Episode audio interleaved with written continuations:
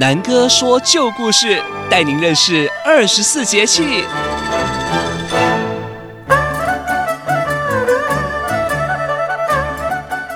Happy New Year to everyone!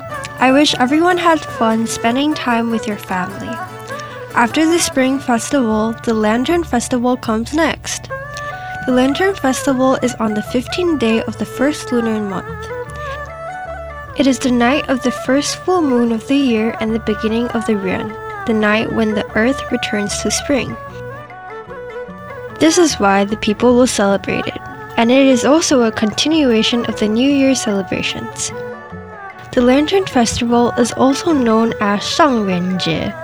According to Chinese folk traditions, on this night when the bright moon is high in the sky, People will light thousands of colorful lanterns, set off fireworks, go out to enjoy lanterns, carry lanterns, guest lantern rides, and reunite the whole family and celebrate the festival together.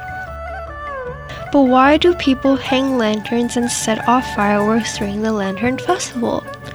Let's hear a story about the legend of the Lantern Festival.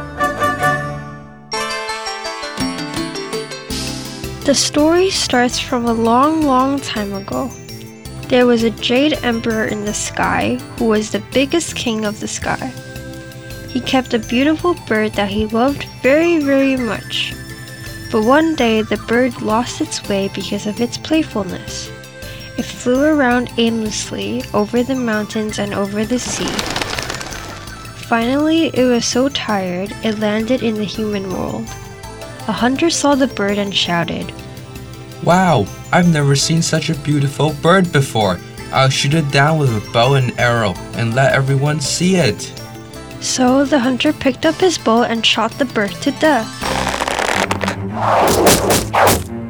When the Jade Emperor found out about this, he was very angry. How dare he to shoot my beloved bird to death? This human hunter doesn't know what's coming his way. Do you think that I take care of human lives every day? I let them eat well and dress warmly. Let the world have good weather and good harvest.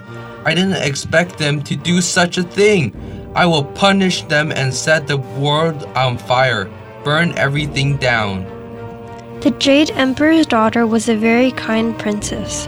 When she heard about this, she felt that the consequences would be unimaginable. She pleaded with the Jade Emperor. Father, please calm down. The hunter didn't know it was your bird. The humans are innocent. Please show mercy and don't do this. Although the princess was right, the Jade Emperor could not swallow his anger, so he decided to wait until the 15th day of the first Lunar New Year month to set the world on fire. The princess could not bear for the humans to suffer such a big disaster, so she risked her life and secretly went down to the human world to warn the people. After hearing the news, everyone was so frightened, but they didn't know what to do. After discussing it for a really long time, they couldn't think of a solution.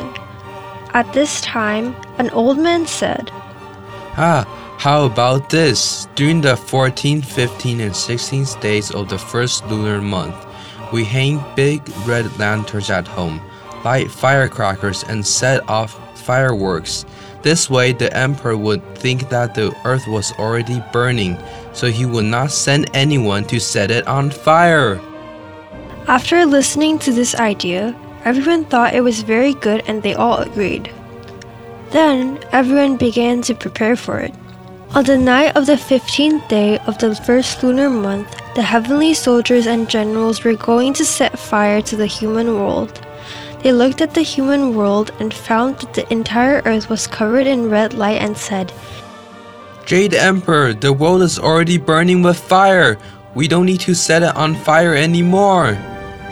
In the end, the people saved their lives and houses, so every year on the 15th day of the first Lunar New Year month, every household would hang lanterns to commemorate peace.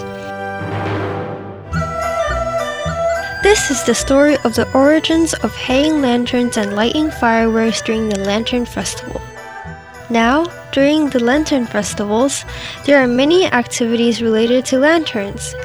Especially in Taiwan, they hold a grand Taiwan Lantern Festival with all kinds of large scale lanterns that are very beautiful. Children and adults can all go together to enjoy the lights and take beautiful photos. Wasn't that an interesting story? We'll see you next time. Have a good holiday. Bye bye.